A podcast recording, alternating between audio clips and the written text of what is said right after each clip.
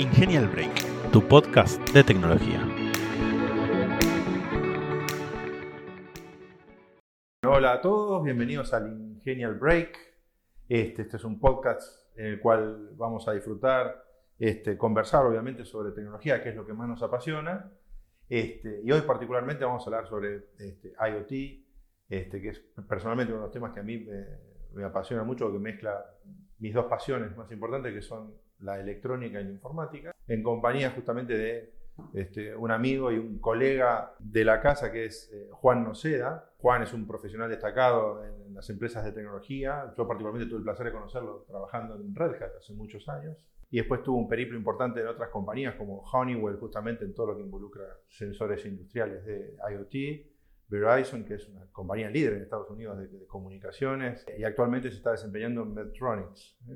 Compañía también súper interesante este, de biotecnología, podríamos decir. Podemos decir. Bueno, gracias Ondam por, por la oportunidad. Eh, hace mucho que nos conocemos, eh, siempre disfruté de las charlas que tuvimos eh, y admiro mucho lo que hiciste desde la época de, de Red Hat para acá y bueno, es, es, un placer estar acá. Bueno, enhorabuena. Este, lo mismo digo, yo también lo disfruto muchísimo, sobre todo todo lo que sea hablar de, de, tecnología, a mí particularmente me, este, lo que me mueve. Este, hoy nuestro foco es IoT este, o Internet de las Cosas y sobre todo para dejar una línea base en los fundamentos de quien nos pueda escuchar. A mí me gusta diferenciar muy bien lo que es IoT de lo que es domótica, ¿no? que muchos lo asocian este, con la tecnología de IoT en casa, este, con algunos dispositivos puntualmente. Y, este, creo que hay un, un abismo de diferencia entre lo que podría ser domótica y el verdadero IoT. No sé usted qué opina al respecto, si este te, te pasa un poco la posta. Sí, no, sí, me parece que también este, hay mucho de, ética, ¿viste? de etiquetas en cuanto a esto. Y yo IoT, cuando, cuando me hablaban de, cuando la palabra se empezó a poner de moda y eh, yo, mi visión era que yo veía que esto, la gente hablaba de revolución con IoT. Y yo lo que decía, para mí es evolución, no es revolución. Porque si vos te pones a pensar todos los principios que sustentan el IoT eh, son cosas que estaban alrededor, que estaban dando vueltas y que hubo ciertas, sí, eh, ciertos avances tecnológicos en protocolos de comunicación, en reducción de tamaños de baterías, en consumo, reducción de, de procesamiento y consumo del procesamiento, que auspiciaron esto. O sea, se dio como un caldo de cultivo para que aplicaciones que, por ejemplo, se venían haciendo en el ámbito industrial hace mucho tiempo, que el consumidor masivo no las conocía, eh, se masifiquen o que se pasen del mercado industrial o el mercado empresarial al, mercado de consumo. Entonces, em, ¿hasta dónde, por ejemplo, una solución de IoT es electrónica solamente o es informática solamente o combina las dos? Hay un área muy gris. Eh, a mí me gusta pensar más en decir qué problema real la, tecnología está solucionando y después, eh, sí, después qué usa, qué no usa. Eh, no sé, vos sabés bien, Hernán, que hay un montón de aplicaciones donde capaz que desde el punto de vista tecnológico no parece fascinante, no parece un reto, pero te, solucionan un montón de problemas. yo vi soluciones, por ejemplo, que lo único que hacen es aplicar códigos QR, eh, QR eh, ¿no? Y con eso eh, un proceso se, se, reduce a la mitad o a un cuarto o lo que fuere y es una tecnología súper simple.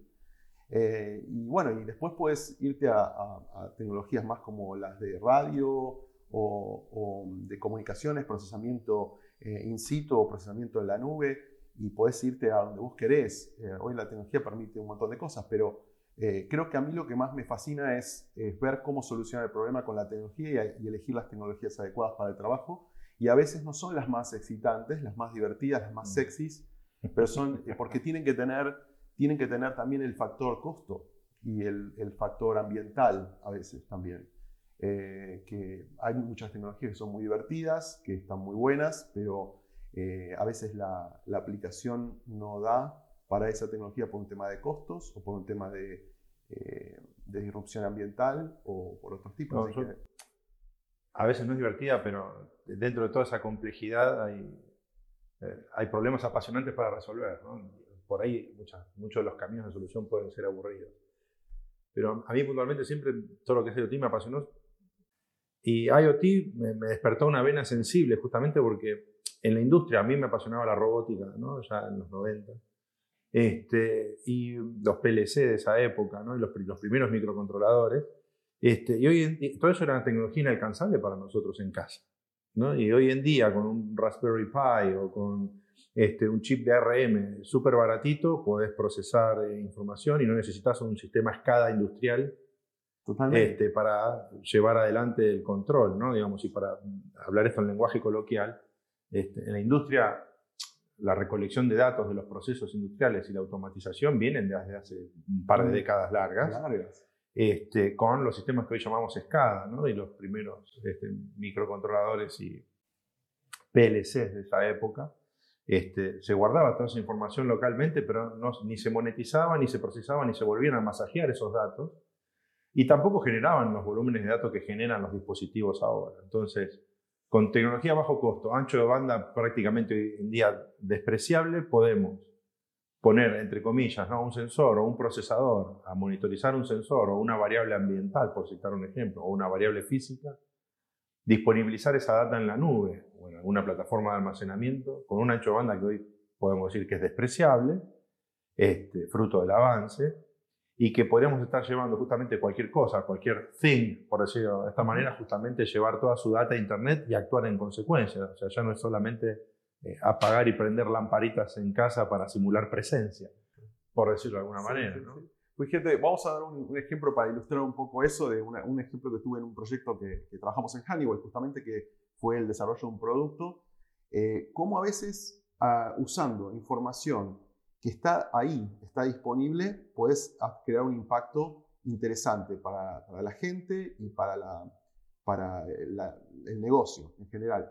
Entonces, eh, eh, Honeywell tenía un producto muy interesante que es un protector de audición para gente que trabaja en lugares con ruidos excesivos, usinas, turbinas, em, plataformas marítimas y lo que fuere. Entonces este sistema es un sistema de comunicación que eh, filtra las ondas no deseadas de ruido y nos permite a vos y a mí, Hernán, conversar a este nivel enfrente, al lado de una turbina. Porque nosotros estamos con el sistema de radio pero filtra todo, el ruido de la turbina no se escucha, vos y yo hablamos, el ruido de la alarma sí se escucha, están filtradas las frecuencias para que las cosas que sí tienen que escuchar o no. Pero este sistema no estaba recabando los datos, en realidad los estaba recabando, pero los estaba dejando ahí almacenados por 24 horas y morían. Y esos datos eran datos, por ejemplo, de exposición a decibeles del trabajador que estaba en la plataforma o en ese lugar. Esa información, eh, a través de hablando con lo que hacemos nosotros, que es eh, Voice of the Customer, o sea, VOC, o acá supongo les llamarán eh, trabajo de campo y relevamiento de información de, de necesidades de los clientes, nos dimos cuenta que había un problema en el cual las regulaciones en muchos de los países nórdicos dicen que un trabajador expuesto a más de 80 decibeles o 70 decibeles, no me acuerdo cuál número exacto, no puede trabajar más de seis horas continuas por regulación. Entonces, ¿qué pasa? Eh, decidimos probar que con nuestro sistema la persona estaba expuesta a muchísimos menos decibeles eh, y por ende podía trabajar una jornada laboral de ocho horas y con completa eh, seguridad y confort. Entonces empezamos a grabar los datos y los empezamos a tirar en la nube. Armamos un panel tanto para el mismo trabajador, para que él vea cuál es la exposición que va teniendo y se pueda medir, para la empresa y para probarle a, las, entidades reguladoras que estos trabajadores no estaban expuestos a los ruidos y con eso conseguimos aumentar eh, la productividad, por ejemplo, de una plataforma eh, en, los niveles de 15, 20, 30%, porque ahora se pueden armar los turnos de una manera mucho más eficiente, trabajar más horas y más protegidos. Sí, y muchos, también, muchos procesos industriales generan datos, como si vos, que, se, después se borran o no son este, aprovechados. ¿no? Muchas veces desde el punto de vista del negocio de la tecnología decimos que no son monetizados, ¿no? pero yo, digo, particularmente participé en un proyecto muy interesante en una metalúrgica que tenía un sistema SCADA que controlaba las soldaduras, ¿no? justamente, una soldadura de tipo, no recuerdo si era TIG o MIG, no me acuerdo, pero son soldaduras que no dejan ningún tipo de residuo, son soldaduras que vos las ves este, perfectas, que te, dan gusto verlas, digamos, de la, perfección que tienen esas costuras los materiales y que se produce justamente porque el, arco voltaico que se da en esas soldaduras es, se hace en una burbuja de argón, de gas argón. Ese, de acuerdo a la temperatura que tenga esa burbuja de gas argón, es la calidad de la soldadura y dependiendo de las variaciones que va teniendo la temperatura por distintas variables, que pueden ser ambientales o pueden ser también parte del flujo del gas, porque el contenedor donde está ese gas se está acabando y por consiguiente merma la presión y el caudal ¿no? del, gas. Este, son eh, detalles que se van dando en la soldadura que la pueden hacer eh, perceptible a rotura. Toda esa información, este, lo único que hacía era un operario ir viendo eh, los, los relojitos, por decirlo de alguna manera, ¿no? ver los indicadores y disparar una alarma este, de un cambio de gas o detener la línea de producción en caso de detectar alguna anomalía. Y todo eso se guardaba en un sistema SCADA, en el fondo, que era como, un PLC, por decirlo de alguna manera, un sistema de cómputo con su propio almacenamiento que moría también la data ahí. Este, y lo que hicimos justamente con una de las compañías de tecnología con la que me tocó trabajar en estos años, este, fue de poder darle una plataforma donde volcar toda esa información, o sea, en lugar de que muera y se borre esa data mensualmente, era poder almacenarla históricamente, poder hacer progresiones y regresiones sobre las curvas de temperatura de esa burbuja de argón y poder estimar la cantidad de piezas defectuosas que se estaban fabricando. Este, y a su vez también poder actuar eh, proactivamente en función de este, las variaciones de temperatura en la reposición de los tubos de argón este, y no minimizar sobre todo la cantidad de piezas defectuosas fruto de esas variaciones de temperatura en la, soldadura.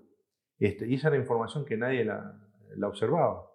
Este, Eso es lo que me gusta a mí cuando, eh, viste, cuando aprovechas al máximo con la menor cantidad de eh, inversión tecnológica, sacas el máximo provecho de valor, ¿no?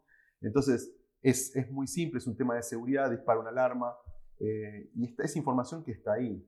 Eh, un caso muy interesante que empezamos a investigar con Verizon fue con una empresa que nos asociamos, una empresa española, que inventó un sistema para usar las ondas eh, de Wi-Fi de adentro de la casa, de que emiten, por ejemplo, el router, o también emite un Xbox, o emite una tablet que está en la casa para hacer un sistema de radar interno dentro de la casa por triangulación y detectar el movimiento de las personas dentro de la casa. Eso es, una cosa que es muy bueno porque no es invasivo como una cámara, eh, respeta la privacidad y, por ejemplo, puede estudiar el comportamiento de movimiento individual de cada uno de nosotros y saber quién, si soy yo el que está, caminando por el ritmo al que camino, la forma que camino por la casa, lo que fuere. Y eso se usó justamente para gente de tercera edad que vive solo, para poder decir, bueno, esta persona se está moviendo normalmente, o hay un problema que puede haber una caída, o puede haber un problema donde hay una inmovilidad por tiempo anormal eh, para el cuidado de ancianos.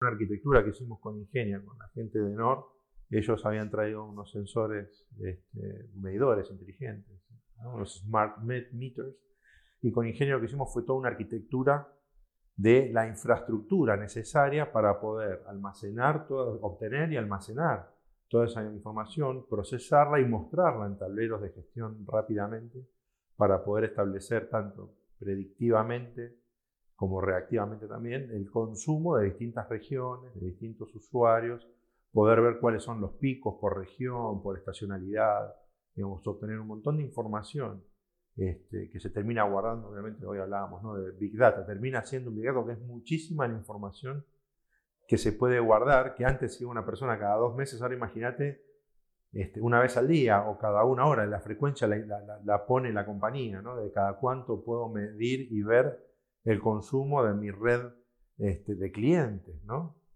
y en función de eso también poder actuar en consecuencia con las empresas distribuidoras.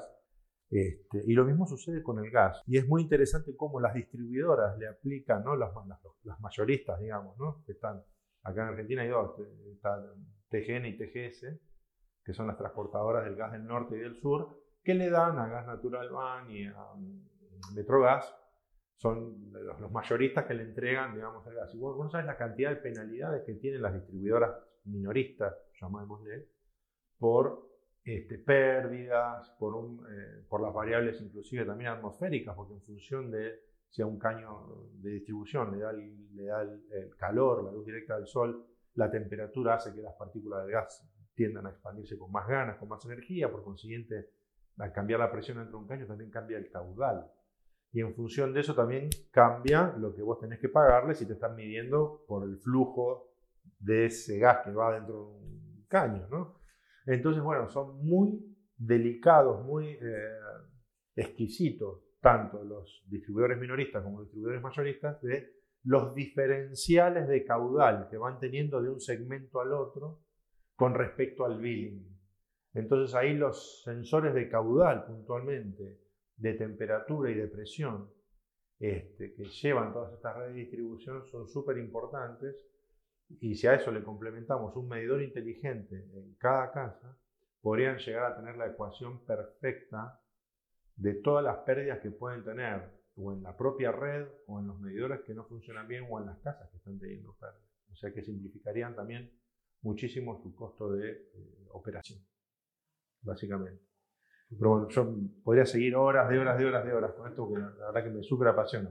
Podemos hacer un buen cierre. Sobre todo agradecer a todos los que nos están escuchando este, con tanta paciencia.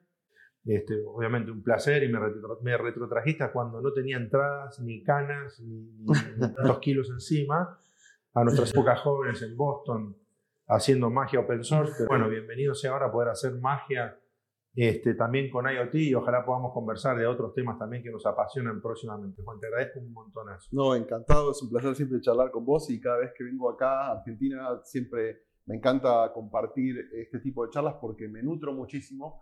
Eh, hay como una concepción errónea de que por Argentina no ser un país desarrollado top, eh, no tiene eh, las posibilidades o el talento y cada vez que vengo me sorprendo de la aplicación de la tecnología acá eh, creacionó en muchos casos avanzada a otros países eh, en, cada cosa. La forma como adoptamos tecnología en Argentina es, la verdad admirable y el talento que hay acá y los proyectos que se hacen no tienen eh, que envidiar mucho a lo que pasa en otros países. Así que cada vez que me voy de acá me voy nutrido con nuevas ideas, con nuevas ganas de hacer cosas. Y también te vas con algún asadito, alguna Siempre, siempre. Este, te vas bien nutrido, muy Omar.